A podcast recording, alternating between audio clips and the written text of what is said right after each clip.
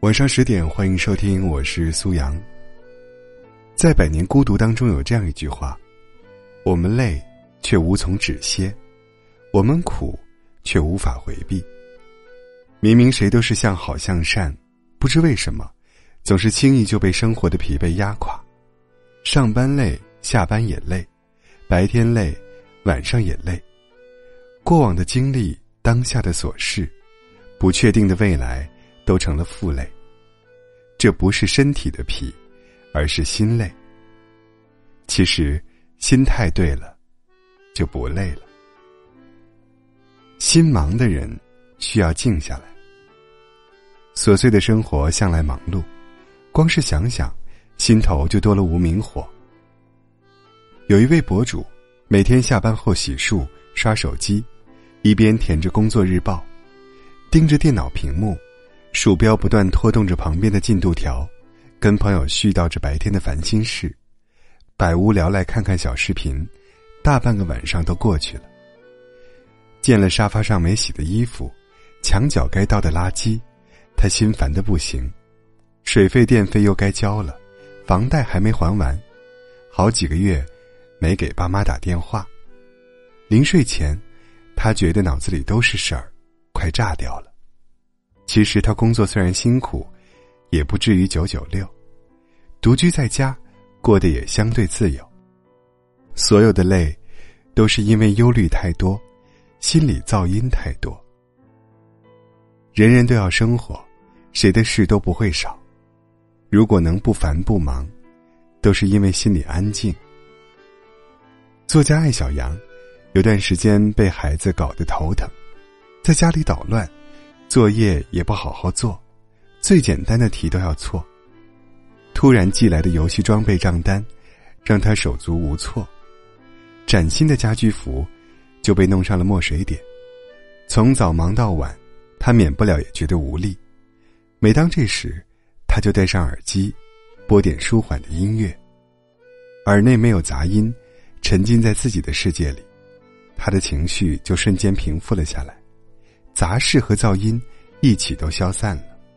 偶尔，他也会到周边散心，看看画展。一旦人静了，就会立马轻松不少。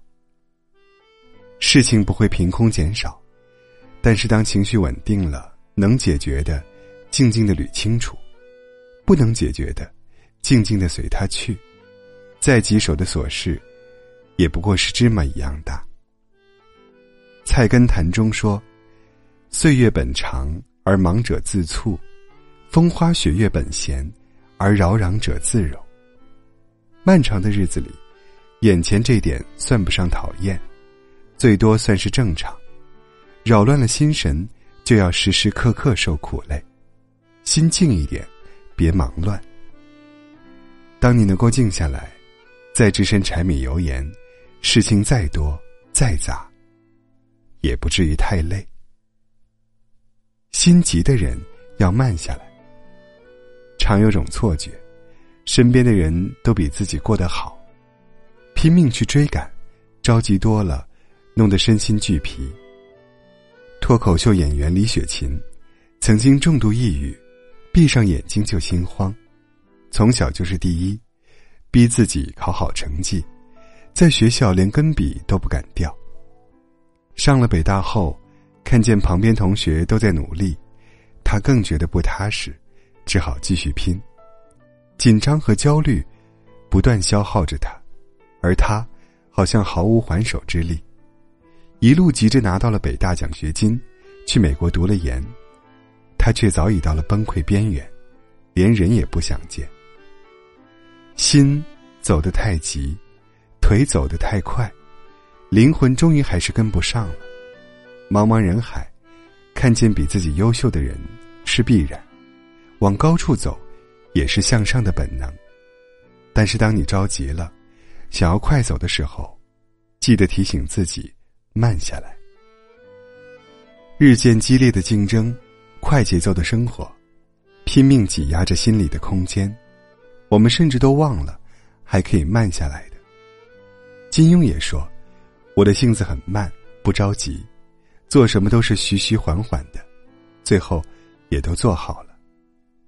普通没那么糟，只是大多数。步子慢一点，也不是坏事，它让你更稳，或许还会更快。当你真的慢下来，路途再遥远，也不会累垮。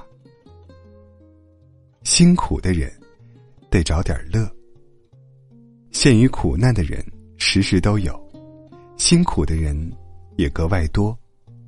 没人能够逃避困难，但别苦了你的心。朱光潜的波动里有一段话：假如把自己看得伟大，你对于烦恼当有不屑的看待；假如把自己看得渺小，你对于烦恼当有不值得的看待。我劝你多打网球，多弹钢琴，多栽花，多搬砖弄瓦。不是所有的苦都必须要受的。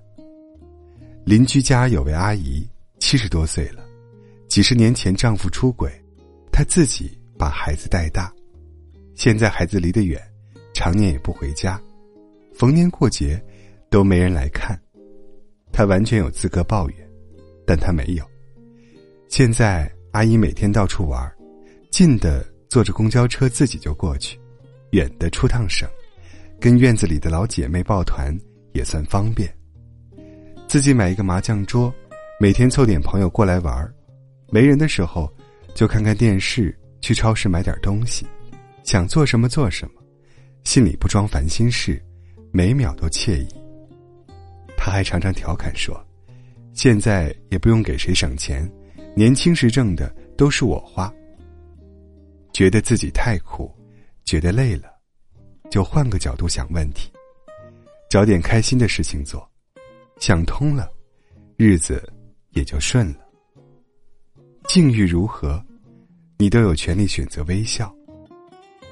生活中的无数条路，你总有办法选到其中快乐更多的那一条。心里填满了快乐，就没处盛放痛苦了。少了痛苦的折磨，心就不累了。累有无数种，家庭琐事的精力损耗。长期紧绷的焦虑感，苦难中挣扎的劳心劳神。